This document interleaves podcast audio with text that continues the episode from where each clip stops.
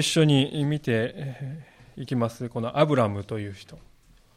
後にアブラハムとこう呼ばれる人ですけれどもこの人は聖書の中でも非常にこう得意な位置づけを与えられた人であります。このアブラムこそイスラエル民族の祖でありまして信仰の父とも呼ばれております。で12章のこの最初の方でこのアブラムは神様から私が示す地に行けばあなたは大いなる国民となりそれだけでなく世界のすべての民族はあなたによって祝福されるだろうと。そういう約束素晴らしい約束ですね。約束をいただきます。でしかし大いなる国民と言われたアブラムですけれどもその時年齢はですね何歳だったかといえば75歳だったとですね。この場におられる大半の方よりもですね年を取っていた。ところが彼はですねそんな不可能な話ではないか不可能にしか思えない。将来に自分の子孫が大いなる国民となるとこう言われて。そう不可能にしか思えないんだけれどもその話を握って実際に旅立った。と書かれております。でそれが信仰の父と言われるゆえんだと思うわけですね。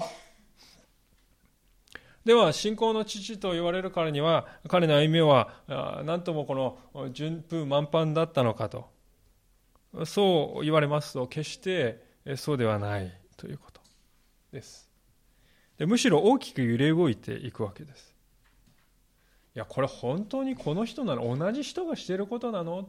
とですね。そう思うような姿も聖書の中に隠さずに書かれているわけであります。でなぜ聖書が隠さずに書くかというとそれが人間というものだからです。聖書がそのように隠さずに彼の姿を書いてある書いているからこそ私たちはそこから学び取ることができるんだということですよね。アブラムはですね、今日の箇所に入るときに、どこにいたかというと、ネゲブというところにいたと、9節に書かれております。でネゲブというのはどの辺りかと言いますと、今のイスラエルにですね、シカイという湖が南の方にありまして、上にガリラヤ湖ですね。で、このガリラ湖からシカイに向けて、ヨルダン川という、ね、川が流れていますが、その視界のですね、南の端のこの辺りの地域をネゲブと言います。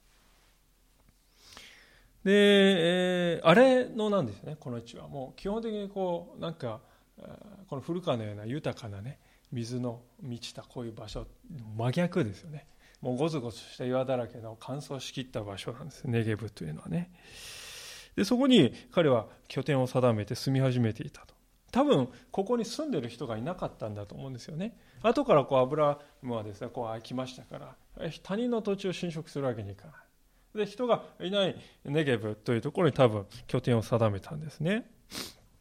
でいよいよ生活を始めたわけですけれどもしかし、え10節にありますようにほどなくして大きな飢饉が起こったと。要するに日照りが続いて雨が降らない。作物が育たない。そういう状況であります。でこれは非常にこう信仰が試される瞬間ではないでしょう神様が約束を与えて神様が行きなさいと言われた地に来たのにその通りにそしてそこの地に来たのににもかかわらず早々にそこに住むのがですね困難になるっていうね。そういう状況です。一見すると神様はやってることに矛盾があるんじゃないかとそうとしか思えない状況でありますね。でこういうです、ね、体験では私たちもです、ね、よくするんではないでしょうか。私たちは神様から約束をいただきます。しかし現実のですね歩んでいくとその約束と現実との間にですねギャップが生じているように見える。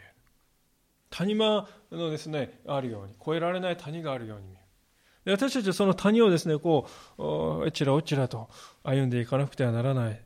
まあ、自分がそこに置かれているようなそんな気分がしてくるそういうことがあるわけですよね神様の約束がある？であるならば、あとはもう神様が全てを守って順風満帆に人生を送らせてくれるんだとね、えー、それが祝福されるっていうことの意味なんだと。私たちはそういうふうに考えたくなります。それが祝福なんだと。ある意味でそれは成功の哲学というかですね、え、成功のその秘訣みたいな。聖書はそういうものを私たちに教えているんだというふうに理解しがちです。しかしどうでしょうか？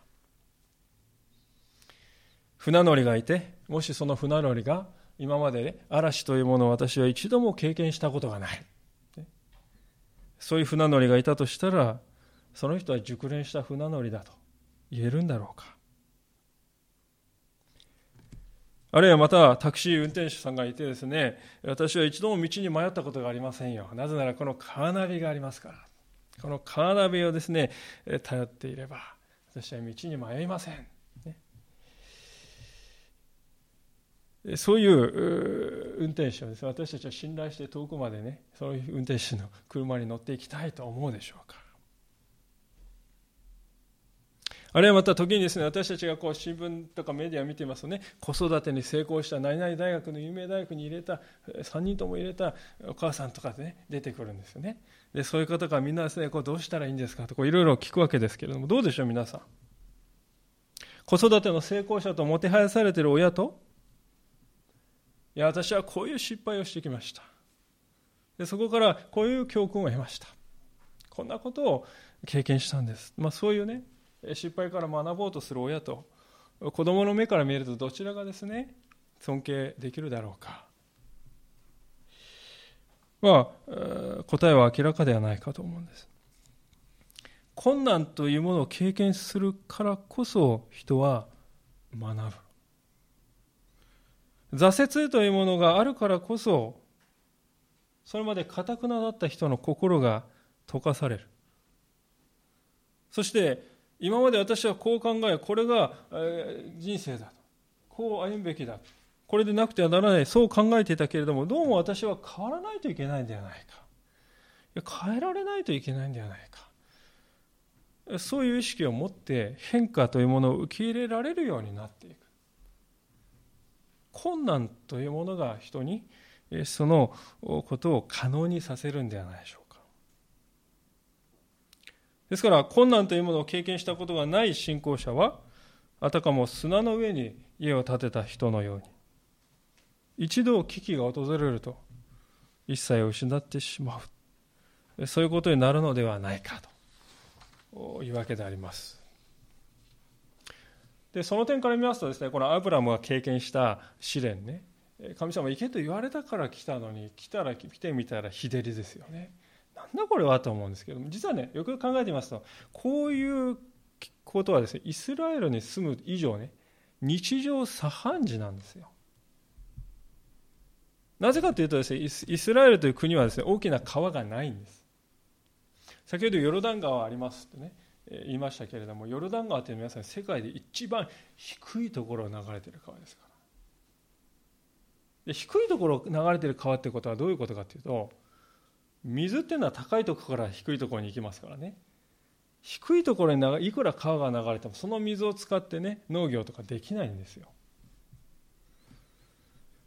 ですからイスラエルにおける農業っていうのはもうとにかくもっぱら雨が頼りなんですね。雨が降る、えー、そういう場所なんであります。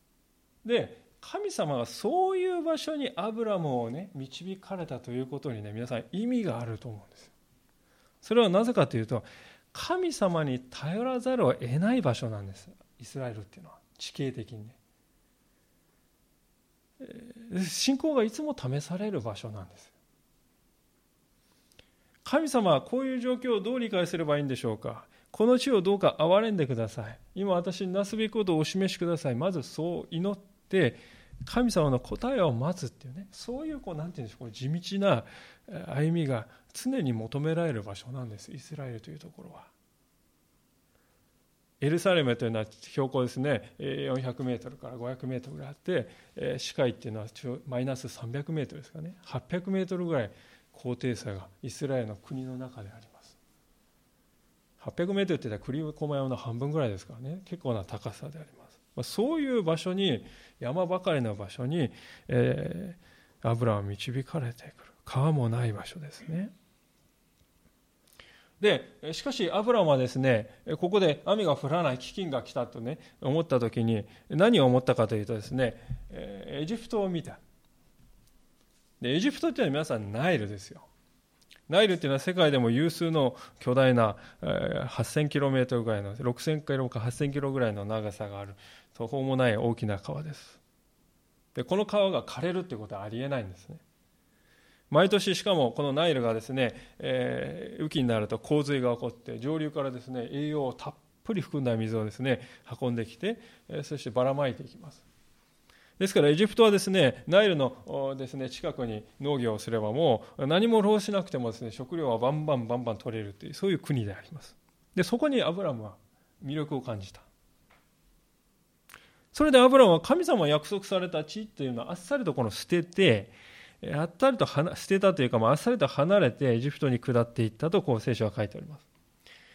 これは何をですね彼はしたかと言いますと要するにですね本質は神に頼る生き方をするように導かれたんだけどもその神様に頼ることをやめてナイルに頼ろうとしたということですよね。神様が占めるべき心の座をナイル川が占めた。神を神としていないということです。そこに最大の問題の根があったわけです。今日の箇所を通してアブラムはいろいろなトラブルに巻き込まれていきますけれども一貫して彼が陥っている罠はまさにこの神を神としない。そこにあったと言ってよいと思うんですね。で神を神としない神により頼まないでね人が生きていく時にどうなるかっていうとですねもう典型的な姿がですねここに出ておりますよ。それは心から平安がなくなるんです。平安がない。不安なんです。いつも不安に陥る。いつも不安に苛まれる生き方をするようになるんです。アブラもそうでした。神様ではなくナイルを頼ってエジプトに行こうではないかと決めた時に平安がなくなってしまった。それで不安になるんですね。エジプトに行くということは皆さんね今の時代みたいにねこうチケット買ってパスポート持って「はい」って言って飛行機で何時間でできるっていうそういう時代じゃもちろんない。アブラマは難民としていくんですよ。しかも言葉が違いますね。エジプト語とアブラマはセム語っていうね言葉を話していましたから。全く違う言葉です。そして避難民、難民として、ね、えー、行くわけですから、えー、エジプトは果たして受け入れてくれるんだろうかとね、不安もあったと思うんです。皆さん、今の時代にこのシリア難民の方々が国に住むことができずに、ヨーロッパを目指してですね、大量にこう、何百万人という数が向かっています。そしてそのヨーロッパはですね最初はこうもろ手を挙げて受け入れておりましたけれどもやはり国の中ですね右翼的なこの考え方をする人が排斥するというね非常に一筋縄ではいかない状況がね起こっております。私たちはそういう見るにつけですねアブラムが、していることもそうなんですよね、えー、何よりエジプトという国はパロとこう書いてあります。これはファラオのことですね。ファラオが支配している異教の国家であります。もうあげたらきりがないほど人間的な心配の種なんて出てくるんですよ。しかしとりわけですね、えー、滑稽なことは聖書が記録している彼の心配いろいろあったと思うんですが彼聖書が記録している一つの心配は何ともこの奇妙な心配をしていたと書いていますね。それは11節であります。彼はエジプトに近づきそこに入ろうとする時妻のサライに言った。聞いておくれ。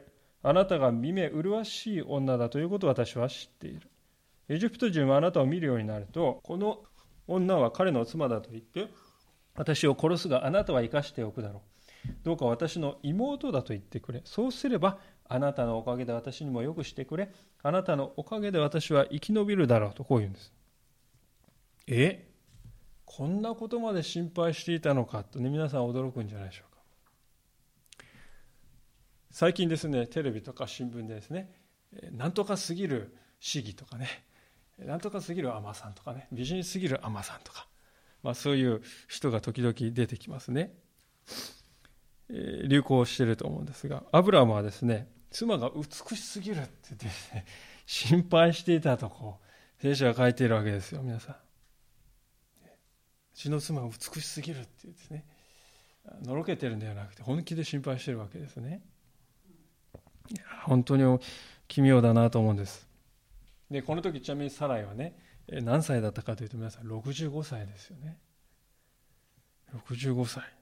でその妻が美しすぎるって心配している。これはどういうことかって思うんですが実はこれはちょっとですねあの私たち前提知識を持ってないとわからないかもしれませんがサライは何歳まで生きたかというと聖書の記録によると127歳まで生きたと書いております。ですから65歳っていうのはまだ人生の道半ばなんです。でですから今日本人女性の平均寿命85歳ぐらいですね。ですから道半ばって言うと40歳ぐらいですよ。でどうもサライというのは少しこう寿命が短かったようです。夫のアブラムはアブラアブラムはですね170歳ぐらいまで生きて息子のイサが180歳まで生きたと聖書に記録しております。ですから65歳という年齢は今時で言うと先生30代ぐらいだったかもしれません。感覚としてはですね。えですからこの30代ぐらいの女性に向かって非常に美しいという形容をしてね、まあ、少なくともありえなくはないんです。あながちこう的外れではない。でもともかく自分の妻が美しすぎるということを心配するくらいに彼は心配の虜になっていたということです。でそこで彼はどういう策をですね考えたかというとサラよ。私の妹だということに言っといてくれないかとこう頼んだと書いています。これ実はですね真っ赤な嘘というわけではないですね。というのはサライというのはですねアブラムのこの腹違いの妹なんですよ。で昔の時代こういうことはよく行われておりました。今から4000年前の時代ですから。で確かに腹違いの妹だから妹だということに言ってくれと。妹だと言ってくれと。その部分だけを言ってくれですからこれは確かに真っ赤な嘘じゃないかもしれないけれどもじゃあ真実ですかと言われたらどうかというと真実だとは言えないですよね。何より不誠実であります。一番妹という関係よりも大事なのは妻と夫という関係です。それを言わないわざと言わない。不誠実であります。でそれでしかしアブラム乗り切ろうとこう考えたんですよね。で実は私たちもそういうことをしばしばしているんではないでしょうか。いやこれ罪ではないでしょ、まあ、自分を納得させるためにですねこのタイプの言い逃れを考え出すことが私たちよくあるんじゃないでしょうか。罪を犯したというですねあの自責の念を持ちたくないので。いやこれ嘘じゃないちょっとね政治じゃないかもしれない。嘘を言って罪じゃないよね。ってそういう言い逃れをするんですね。これはですから実はですね本当に審判が自分で、ルールを自分で設定しながら私、ね、違反してませんよっていうようなもんですよ。ボーダーラインね自分でこう線を引いておいていや私そこを超えてませんよっていうですね。そういう一線超えてません。大丈夫です。ってそういう言い方です。自分でこの線を引いといてですねその線を超えてないから私は大丈夫です。何をしてもその中ではいいんですよ。そういう考え方をしているということです。で実はこういう考え方こそですね新約聖書の中に事あるごとくに登場するですねイエス様に立ち向かってくるパリサイ人とか立法学者たちの生き方はまさにそのものだと言ってよいと思うんです。それはタコ壺の中に自分をですね、身を緩めて、自分はこの中に入っていれば安全だ。そこから一歩も出ない。そういう生き方です。神様がしかし彼に期待していたのは、そういうタコ壺の中に閉じこもって、これで私は安全だと、そこから一歩も出ない。そういう生き方じゃないですよね。神様はアブラハムあごめんなさいアブラムにですね。あなたの住んでいるところを出て出て私が示すところに行け。それはつまりあなたは神の自由を胸に抱いてこの世界に行け。そして神様の真実と誠実をあなたの存在そのものを通して表せ。タコツボから出てあなたの生き方そのものを通して神を表せ。そういう飯を受けたんです。そういう選びを受けた。さなぎの中からですね飛び出して神の大空に羽ばたけそう召されたはずなんです。で、そこに勇敢にも彼は75歳で応答したんですよ。まだ見てもいない、大いなるあなたの資産は国民となるとか、あなたに地位を与えるとかいろいろ言われて、まだ何にも影も形もないのに、はい。って言って彼は立ち上がったはずだったんです。ところが彼はこのところで、早くも昔の自分に逆戻りしてタコ壺の中に舞い戻ってしまっている私たちがこのような小手先の策略というものにね頼り始めると何が起こるか目が見えなくなるんですね。アブラムは多分この策を考えた時うんこれは素晴らしい策だと。実に良い案だとこう得ずに言っていたかもしれません。万が一サウルによからぬ輩が近づいてきたとしても私は兄なんだから兄なんだからうんあなたは結婚相手にはふさわしくないって言ってね追い返せるだろうとこう考えていたらしいですよね。で彼の頭の中にですからファラオが来るかもしれないって頭はないんですね。ファラオがもしよこせって言ってきたらどうしようかってそういうことを考えないんです。エジプト人一般のことしか見えてないんです。視野が非常に狭くなってしまっている問題の本質はじゃあどこにあったかと言いますと13節でアブラムが語っている言葉にこそあると思うんですね。彼は言っております。どうか私の妹だと言ってくれ。そうすればあなたのおかげで私にもよくしてくれ。あなたのおかげで私は生き延びるだろう。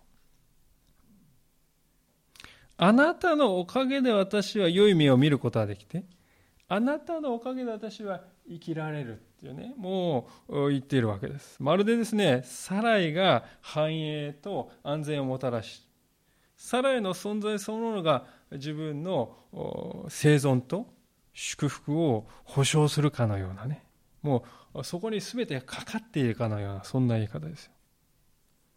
つまりこの時のアブラムは神様により頼むというよりは、サライを頼みとしているということです神様により頼むよりもですねこういうこうものをですね違うものより頼む時に人はどうなるかと言いますとね皆さん驚くほど自己中心になるということです。油を皆さんぜひ見てください。サライの存在を利用して自分の利益を得ようとね企んでいるのです。あろうことかですね大の男が妻を出しにして身の安全を図ろうとしているのであります。なんと卑劣なことか。ところが当然当のアブラムはおかしいと思わないんですよ。ちょっと後ろめたいと思ってたかもしれないけどでもこれしかないと思っている。なぜこうなるかというと妻が偶像になっているからであります。なぜ人はそもそも偶像を作るのかと言いますと、偶像をですね、利用作るのはですね、利用したいからですよ。目に見えない得体の知らない神ではない偶像にですね、何かしてしまえば、それをですね、自由に利用できるじゃないか。自分の利益のために好きなように利用したい。だからこそ人は偶像を作り出すのです。すでにアブラムの中では、まずナイルが偶像になりました神様が助けてくださるよりもあのナイル川が私に安全を保障してくれるのだ今度はサライが私の安全と繁栄を約束してくれるのだってね。もう一度心の中に人を偶像をですね作り出すとどんどんどんどん別のものが入れ替わり立ち替わり偶像になって逃れられなくなるということです。神ではないものを私たちが神として心の中により頼んでいくときに際限なくですねその罠っていうのはもうずっと続いていくようになるんだということですおそらくアブラムの中では例によってですねこういった一連のことをね自己正当化していたと思うんです。厳しい困難があるじゃないか。神様前に静まる。それは無意味だ。そういうふうに思えてきたのかもしれません。いやいやそんなことよりも神様の前に静まるとかそういうことよりも頭を使え手足を動かせ少しでも状況を打開せよ。私たちの心は現実というものを目の前にしてせ大合唱そういうふうに大合唱してきます。神様は何をしてくれるのか。現実を見ろ。約束からされた祝福どこにあるのか。影も形もないじゃないか。神は答えてくださらないのだそもそも神は聞いてもいないのだ。祈り無駄だよ。そんなことに時間を使う暇があればもっと知恵を絞れ。そういう声が私たちのですねいつしか乏しい信仰も圧倒してしまう瞬間があるわけです。でそこでねひらめいた。もう思いついた人間的な方策が、まあ、一見すると優れているように見える。見えれば見えるほど信仰者の心はそれにもう縛られてそこしか見えなくなって他のものが見えなくなって驚くほど自己中心的になってそして神を見上げるということも忘れていくのです。アムラブはまさにそういう状況にこの時陥っていたのではないでしょうか。神様の約束を握ってカナンイスラエルに来てみた。でもそこにいたのは異教の礼拝だった。異教の礼拝の地だった。やっと生活基盤を整えようとした。その最中に大飢饉が起こった。雨が降らない。穀物が育たない。植えたばかりの苗が立ち枯れてひび割れていく畑。それを見て彼の信仰は本当に揺り動かされてチャレンジを受けたわけです。でもそこでその時こそ実は神により頼むチャンスだった。わけです。初めに申し上げましたように人はその困難を通してその困難にいかに対処するかということを通してこそ成長するからであります。アブラまあ、しかしそこに立とうとしませんでした。その結果彼の身に起こったことは何とも皮肉なことであります。14節をご覧ください。アブラムがエジプトに入っていくとエジプト人はその女が非常に美しいのを見た。パロの高官たちが彼女を見てパロに彼女を推奨したので彼女はパロの宮廷に召し入れられた。そう書いてあります。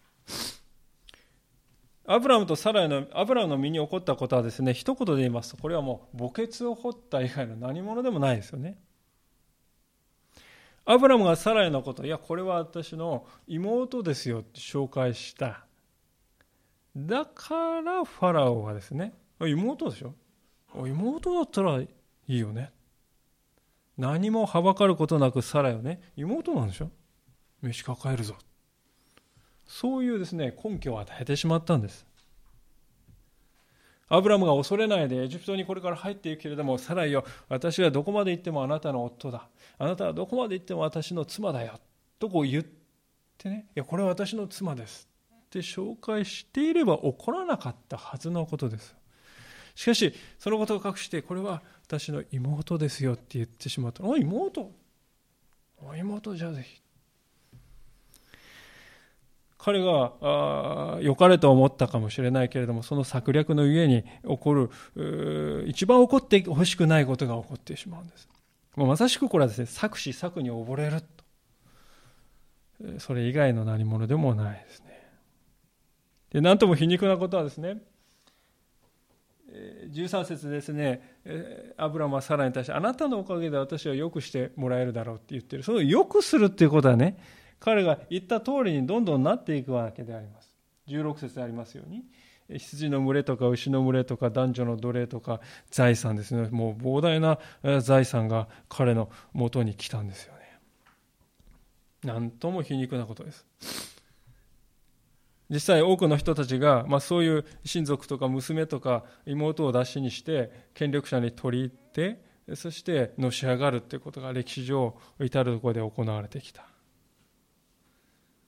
いや私の妹は王の嫁なんだぞということでただそれだけのことで偉くなった気がして人格まで変わってしまった人も歴史上多くいました。アブラムにも同じ誘惑がやってきた。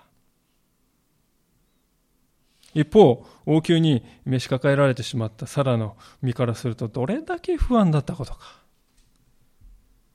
王宮に召し入れられるということは王妃としてですね一夫一夫制の王妃として正式に妻として迎え入れられて皆さんから崇められたかというとそうじゃないですよただのそばめですよ皆さん。ファラオの性を満足させるための慰め者であります。王というものは皆さん全てを自分のものに置きたいと考えるものです。ですから王室に一度入った女性がですねその女性を王から取り戻すということはもうそれこそミッションインポッシブル。不可能中の不可能であります。一番深刻だったのは皆さん。神のご計画が危機に瀕しているということです。サラを通して子孫が与えられ、えー、そして地上のすべての民族が祝福されるという。皆さんアブラムの子孫からイエス・キリストが生まれたんですよ。そのことも今危機に瀕しているのです。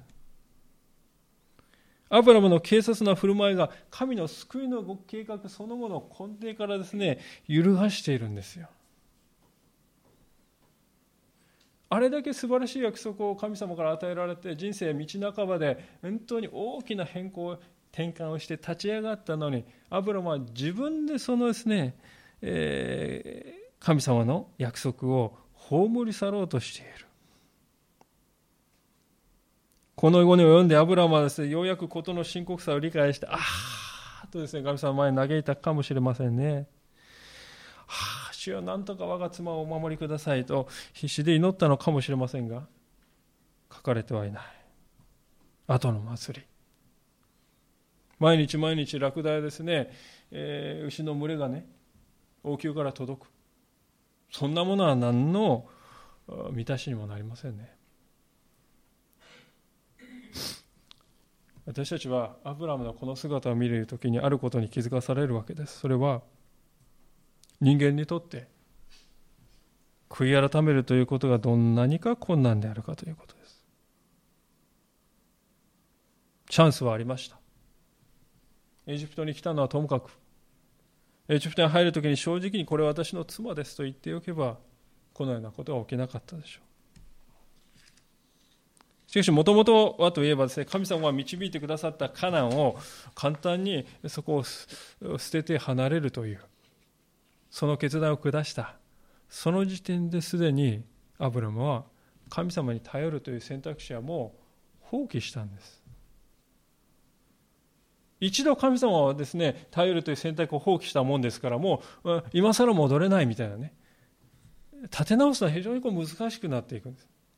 でもうどんどんどんどんことだけが進んでいて取り返しのつかないところにたどり着いて初めてああと気がつくんです。これ本当に私たちがですね日常的にしていることではないか。信仰の父なんだけれどもその点において彼は何で私たちと変わらない？なんとも弱い小さな生き物なんだ。そのことを聖書は私たちは教えているのではないでしょうか。しかしこのような人の愚かさにもかかわらずですよ。かかわらず揺るがないものもあります。それは何かというと神の真実さということです。17節の頃をご覧ください。しかし主はアブラムの妻サライのことでパロとその家をひどい災害で痛めつけた。そこでパロはアブラムを呼び寄せていった。あなたは私一体何ということをしたのか。なぜ彼女があなたの妻であることを告げなかったのか。なぜ彼女があなたの妹だと言ったのか。だから私は彼女を私の妻として召し入れていた。しかしさあ今あなたの妻を連れて行きなさい。パロはアブラムについて部下に命じた。彼らは彼を彼の妻と彼のすべての所有物とともに送り出した。私たちはですねこの歌詞を見ますとどうでしょうね。ファラオねこれこの人何にも悪くないのに。アブラムは変な策略愚かな策略でねもうとんでもないとばっちり受けちゃって痛めつけられちゃって。その一方で策に溺れたアブラムは一人で美味しい思いをして財産を得て妻を取り戻している、まあ、これあまりにね不公平なんじゃないの？とこうそう思える方もいるかもしれませんが果たしてそういう見方は事実なのか？と。もちろんそうではないわけです。まず私たちが今日見ているこの新海学の聖書でですねパロの家をひどい災害で痛めつけたと書いてありますね。ひどい災害というと何かこう地震とかねあの火とか雷とかなんかそういうものをイメージします。しかしここのですね箇所は原文を見ますと大きな災いで打ったとそういう言葉なのであります。ですから多分次の第4版でここは変わると思いますけども。で大きな災いっていうのはですね英語の聖書を見たプラグってですね訳されていてそれは疫病です。ですから災害というのはこれ疫病のことなんですで今から4000年前の社会というのは疫病がそこら中に蔓延している社会でありました例えばですね、コロンブスが、まあ、少し時代は違うんですけど、コロンブスがアメリカを、ね、発見、まあ、発見というか、まあ、上陸した。で、その地にはですね、1000、2000万のですね、人々がいたと、最近の研究で分かっております。で、非常にこう高度な社会がそこにあったわけです。でしかしコロンブス以降ですね数十年のうちにその最初に住んでいた数千万ですね2000万の人々はもう急速に人口が減ったんですねなぜかというと免疫のなかった疫病をヨーロッパ人がね持ち込んだからであります歴史上ですねペストとか黒死病というのが起こって1000万2000万単位の人がヨーロッパで亡くなるということが起こっております。けれども同じことがアメリカでも起こったわけです。で今日の歌詞でファラオのですね宮廷に起こったこともおそらくそういうことに近いのではないかと思う。サラエが来て王宮に出入りするようになった。それ以降疫病がこの王宮を支配した。ファラオはそれをですねあのサラエが来てからこういうことが起こったと明らかにそこに原因があるって分かったんですねサラエやアブラムには免疫があった病ファラオにはなかった。神様はこういうことを用いて彼の一家を裁かれたということです。でそもそもこうなった原因というのはですね、どこにあるかというと、ファラオ自身にあったわけですね。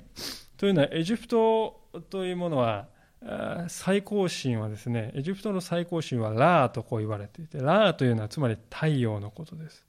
太陽神です。まあ、日本でもアマテラス大神というのは太陽のことですね。ですから、ファラオというのはですね、その私はラーの化身だと、神なのだと。神を拝めって言って支配していました、当時ね、エジプト。自分は神そのものであると言っています。ご承知にファラオといえど人間でありますから、限りある命があり、土に過ぎない存在であります。そのようなものが自分自身を神としてその高慢のゆえに神様はファラオをお裁きになったということを私たちは忘れてはならないと思います。もちろんだからといってアブラムの問題が帳消しになったとかそういうことを言いたいんじゃありません。アブラムもとんでもない問題を抱えておりました。今日の箇所を全体して見るとですね、私に見えてくるのは本当に思うのは、神様がご自分の計画を進めようとしているのに、アブラムが障害となってね、神様のご計画を阻んでるんですよ。そういう構図です。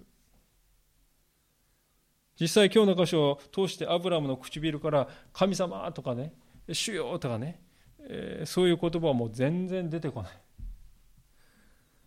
えそれどころか彼が御心を求めて、ああ、神様と祈った、そのことも一行も書いてない。アブラムは完全に自分の判断、自分の肉に基づいて行動しております。にもかかわらず結果を見るとファラオは裁かれて、アブラムは財産を得て妻を取り戻して、そしてエジプトを後にした。この不思議を一体私たちはどう理解すればよいのか？ということです。もし私たちがそこで、いや、信仰者っていうのはね、何をしてもこういうふうに守られるんだよ、最後は。良い目を見るんだよ。そういうふうに私たちがこの話を理解してしまうと、聖書を誤って理解することになると思うんです。私はこの箇所が全体を通して、今日の箇所は全体を通して私たちに何を教えているか、一番大事なことは何かというと、それは、神がご自分のなされた契約に対していかに真実であってくださるかと、そこに尽きると思うんです。なぜ神様は腹を裁かれたのか。それは彼自身のその高慢さということも先ほどお話しましたが、それ以上に、神様はそれをなさらなければ、サライの体が危機にさらされるからであります。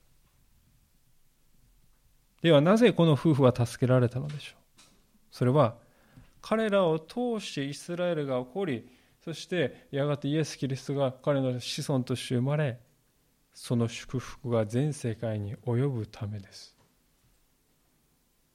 じゃあなぜ彼らが選ばれたのでしょう？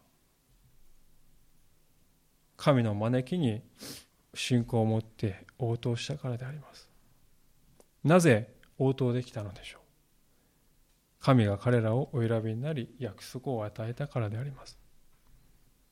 つまり全ては神様の選びと約束初めの約束にかかっていて神様はどこまでもそれに対して忠実に真実に歩もうとされる。実際歩んでくださるということです。神様の目から見ますとアブラムがやっていることはですねもうなんでこれややりやがるんだってそういう愚かな振る舞いであります。余計なことをしてくれて。神様はある意味ではですからこのアブラムの愚かさからねご自分の計画を守られたと言ってもいいかもしれませんアブラムとサライの身が守られますけれどもそれは神がご自分の計画に対して真実、契約に対して真実である、その現れが、一つの現れがアブラムとサライの守りだった。そういうわけです。ですから私たちはしばしばこの箇所を見ると、アブラムだけがエコひいきされて、ファラオは不当にも差別されているというふうに見てしまう、見てしまいがちなんです。そう理解すると、神様の意図をね、もう全然見誤ってしまう。神様が第一に願っていることは何かというと全人類のに及ぶ救いの計画を実現することでありますアブラムはその先駆けとして召された私たちの救いというのは一人にですねこの神の真実さというものに全てがかかっているのだということを今日ぜひとも心に留めたいと思います神の真実が私を救う私たちが貧困法制な生き方、私たちが人間であり、私たちが忠実であり、私たちが優れているから救いが私たちに注がれたのではない。神の真実が私たちに救いをもたらすのです。これは私たちにとって慰めだと思うんですよ。私たちも皆さん、大きな失敗を時に犯してきたし、また犯しますよね。神様から約束を与えられているしかし現実はどうかその間でもがきます揺れ動きます時に私たちは神様に信頼するよりも目に見えるものを偶像にして歩んでしまう次々としかもあるものを偶像にし次にはこれをと。次々と神様ではないものを頼みとし耐えとして生きてしまう。それが私たちです。ところが今日の歌詞が示していることはそれにもかかわらず神の救いは揺るがないんだということ。神様は熟練した船長のように人が次々と嵐を巻き起こすんだけれどもその嵐の中でもですね巧みに、え対処してその嵐を乗り越えていかれる船長のようなお方であります。だからこそ私たちは安心してこの方に望みを置いてよい。この方がなさることに信頼すればよい。ということです。神の救いはなぜなら人の愚かさによっていささかも損なわれないからです。皆さん想像してください。もし今日の箇所でこういう展開にならないで。途中で神様はですねババーンって書いてアブラムの前に現れてねアブラムよとか言ってお告げをしてお前はもう道を踏み外してしまったな。なんてダメなやつなんだ。お前にあんな約束を与えたけどもうそれは取り消しだ。ご破産にする。そう言われたらどうでしょうね。実際そう言われてもおかしくないアブラムの瞑想ぶりですよ。そうなったらね私たち望みないですね。絶望しかないですよ。私たちもこのようにですね時に自分の自己保身のために人を利用するとかね。しかも妻を利用するとか。あるいはまた神様ではなくて、目に見えるですね大きなものを頼るナイルを頼るとか。そういうことを私たちはこれからもしてしまうでしょう。時に神様は約束を与えられてるんだけども現実を見てその現実に心が支配されて神の約束と現実を天秤にかけてね現実の方が重いだからこっちに合わせるんだ。そんなことを私たちもこれからもしてしまうでしょう。これまでもしてきたしこれからもそうでしょう。でもですよ。でもだからといって神様のご計画に対する真実さ。神の救いのご計画は揺るがないんです。微動だにしないのです。今日の箇所はそのことを表しております。人の弱さにもかかわらず神の力は高らかに表されるんだということです。ですから私たちはこの方の言葉にこの方に信頼してよい。この方以外のものを偶像として私たちは心に迎え入れる。そのことをやめていつでも私たちの心の王座にこの方をお迎えする。試みがあるでしょう。しかし試みがあればあるほど頼りにならない浮ついた知恵だ知恵深いと思いながら全然知恵深くもない自分の判断というものにより頼むんではなくて神様の約束に対して真実であってくださるんだからその言葉の方により頼もうじゃないか。一度ならず日々そのようにしていこうじゃないか。そして神様と共に歩んでいこうではないかと。そう思わされるわけであります。お祈りをしたいと思います。